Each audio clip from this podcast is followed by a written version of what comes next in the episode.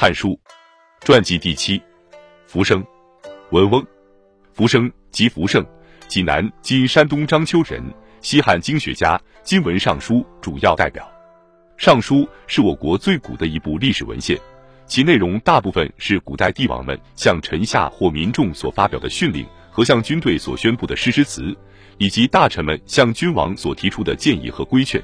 小部分是关于远古历史的传说。春秋末年，儒家师祖孔子在整理古籍、提倡学术和讲学过程中，经常和他的弟子们讨论《尚书》，因此后人把《尚书》奉为儒家经典。秦始皇三十四年，为加强思想统治，下焚书令，规定凡不是博士官收藏的书、诗、书、百家等书籍，一律烧毁。福生曾在秦朝中央担任过博士，他手头保留了一部《尚书》。当楚汉战争的烽火燃烧到齐鲁大地时，浮生逃往外地避难。临走前，他把《尚书》藏在家中壁缝里。等到刘邦统一天下，建立西汉王朝，社会秩序稳定后。浮生才回到故乡。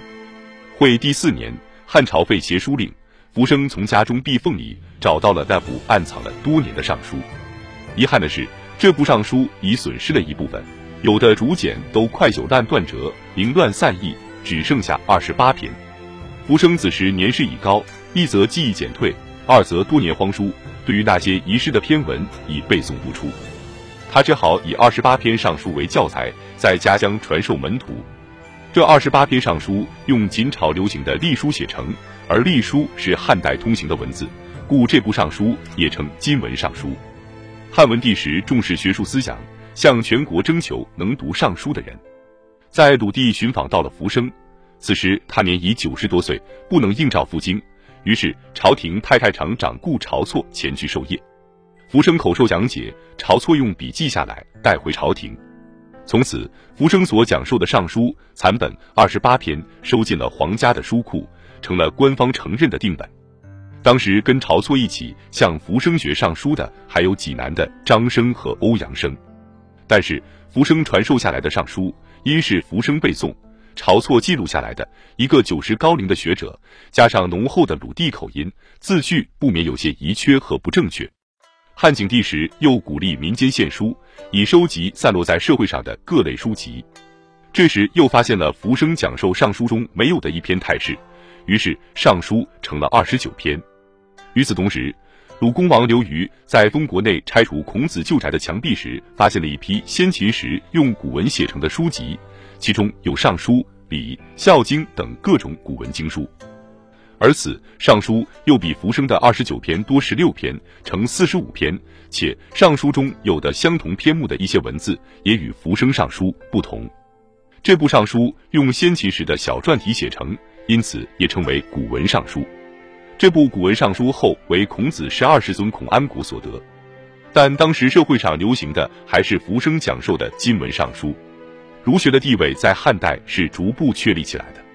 文帝时以为书诗二经社博士，景帝时为春秋经志博士，到汉武帝时又为易和礼曾志博士，这样和文景之三经共治儒家五经为博士。后来尚书学又发展为三家，即欧阳高建立的欧阳氏学，夏侯胜建立的大夏侯氏学和其侄子夏侯建建立的小夏侯氏学。在武帝晚年至宣帝时，他们也立于学官。相传福生还作《尚书大传》，其实是他去世后，张生、欧阳生或后来的博士们辑录所闻而成。此书是西汉尚书学说的总汇，主要在于述故事、发公谈，使尚书全部圣道化，是研究西汉的上古史说的重要材料。文翁，庐江郡舒县（今安徽庐江西人），景帝时对开发蜀郡有贡献。他年少时就喜求学，通晓春秋。景帝末年，地方推举他，被委任蜀郡太守。任期内，他对百姓仁爱，并教化他们。蜀地当时很偏僻，贫穷鄙陋，有些地方还未开化。文翁想把他们引到文明的路上去。他在郡县的吏员中挑选一些聪明有才干的人，像张叔这样的人有十几个，亲自给他们上课讲学，勉励他们上进。